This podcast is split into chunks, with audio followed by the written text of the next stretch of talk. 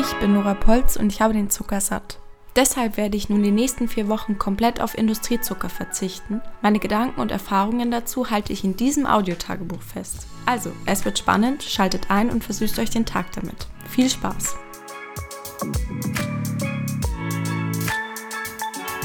Kapitel 4 So süß wie Zucker.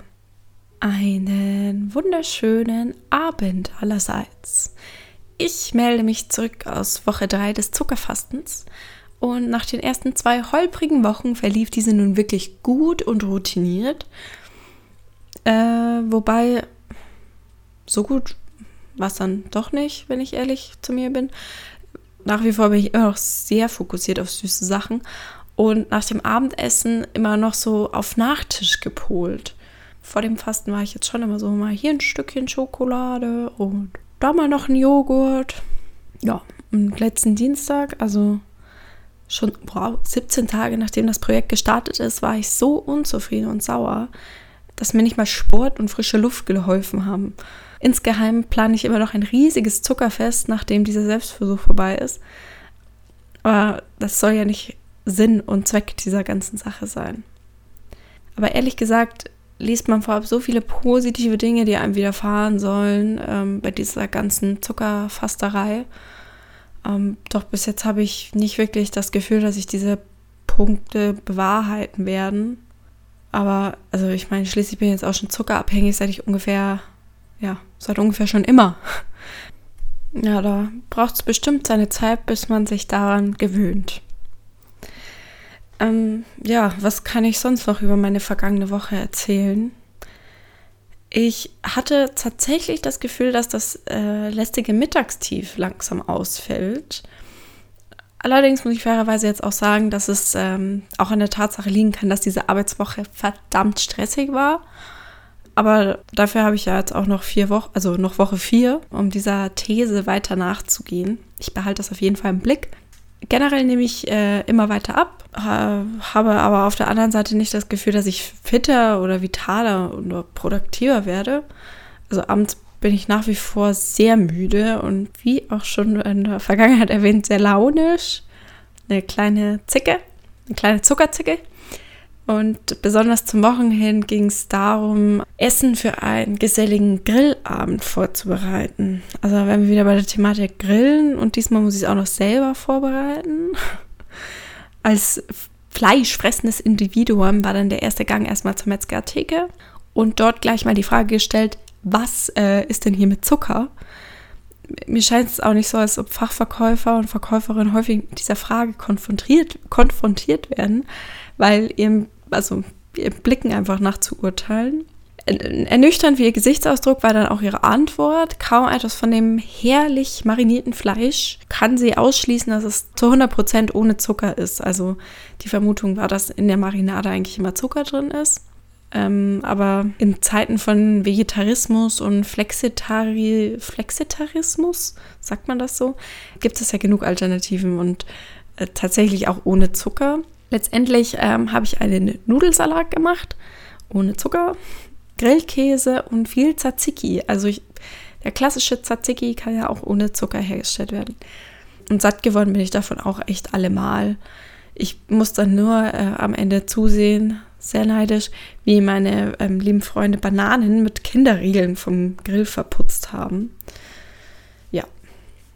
Aber wie gesagt, ich möchte jetzt auch nicht hier zu viel jammern ja, so viel dazu. Heute ging es dann auch in der Früh in die ähm, wunderbare Altstadt von Regensburg, wo ich mich mit zwei Freundinnen zum Frühstück slash Kaffee trinken verabredet hatte.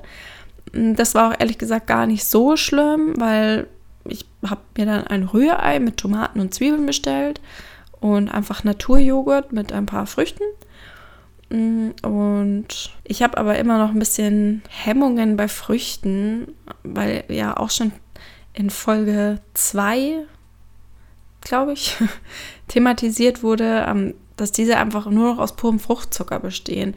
Klar habe ich den jetzt nicht ausgeschlossen, aber der ist jetzt für meinen Insulinspiegel auch nicht viel besser. Und ja, aber irgendwie muss ich ja auch mein Gewicht halten und nicht äh, weiter verlieren, weiter verlieren, weil ich jetzt auch nichts mehr esse. Ja, und so tröpfeln die Wochen so vor sich hin.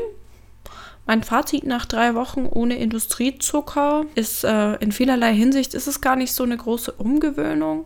Klar fallen viele Convenience-Produkte weg, wie eben die Gemüsebrühe oder meine abgepackte Tortellini.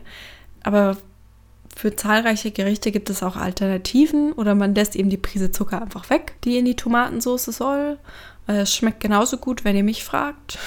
Oder ich rede es mir zumindest ein. Schwierig ist ähm, also am ehesten die Bequemlichkeit. Nicht lange über, über irgendwas nachdenken zu müssen, ob man dies und jenes überhaupt essen darf. Und witzig ist, dass ich nach wie vor auch immer noch von versehentlichen Zuckerfauxpas träume. Letzte Nacht hatte ich beispielsweise Fanta getrunken, also schon wieder irgendwie Limo. Ähm, und erst danach äh, wieder mal festgestellt, dass ich mein Fasten gebrochen habe. Also der Traum kehrt wieder. Sehr seltsam.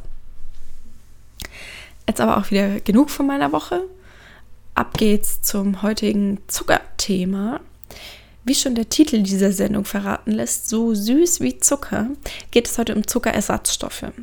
Was verspreche ich mir denn von solchen Mittelchen? Also erstens sie sollten natürlich und nachhaltig geworden werden.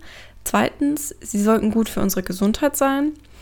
Und drittens, sie sollten mindestens genauso gut schmecken wie unser geliebter Industriezucker. Also, los geht's. Der bekannteste Zuckerersatzstoff ist vermutlich äh, Stevia. Stevia ist ein Strauch, der seinen Ursprung in Paraguay hat und die Süße wird aus den Blättern gewonnen. Diese enthalten ähm, kaum Kalorien, weshalb sich Stevia, ich hoffe, ich spreche es richtig aus, auch bei äh, Diäten großer Beliebtheit erfreut.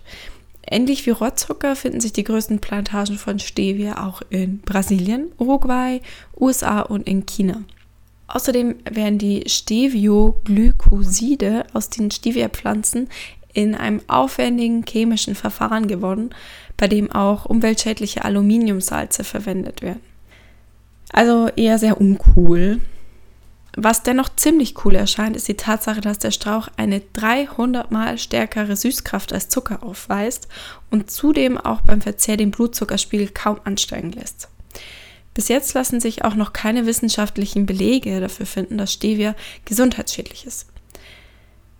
Dennoch sollte man bei Lebensmitteln, die mit dem Schriftzug mit Stevia betitelt sind, zweimal nachlesen, weil dies bedeutet keinesfalls, dass der normale Zucker weggelassen wurde. Der nächste bekannte Zuckerersatz nennt sich Xylit, auch bekannt als Xylitol oder Birkenzucker. Ich kannte ihn jetzt am ersten als Birkenzucker, wobei Xylit hat man auch schon im Supermarkt irgendwie rumstehen sehen. Und dieser Stoff besitzt ungefähr die gleiche Süßkraft wie Industriezucker und kann auch ähnlich bzw. gleich verarbeitet werden. Ursprünglich wurde dieser Zucker aus der Rinde der Birke gewonnen.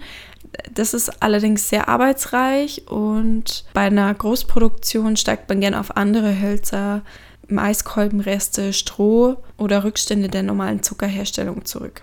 Wie auch Stevia besitzt Xylit einen geringen Energiegehalt und obendrauf äh, verursacht der Birkenzucker auch kein Karies.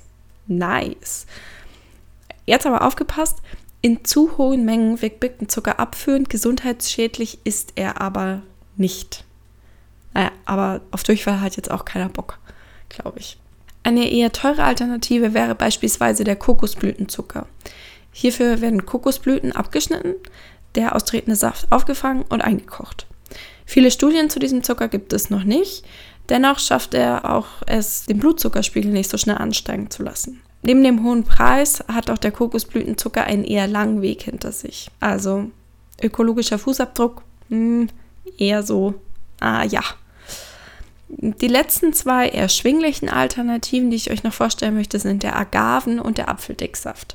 Hierzu kann ich nämlich auch mehr aus eigener Erfahrung sprechen.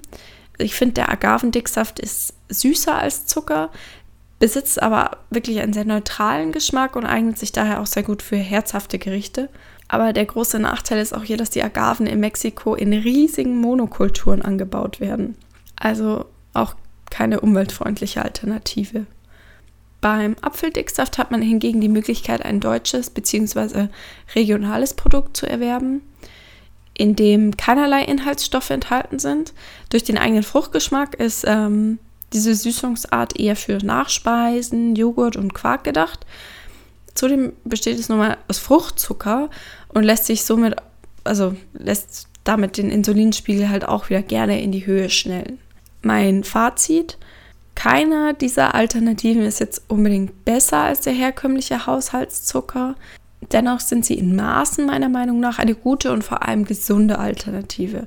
Auch getrocknetes Obst wie Datteln oder sehr reife Bananen eignen sich voll gut, um das eigene Dessert oder den eigenen Kuchen zu süßen und zu verfeinern.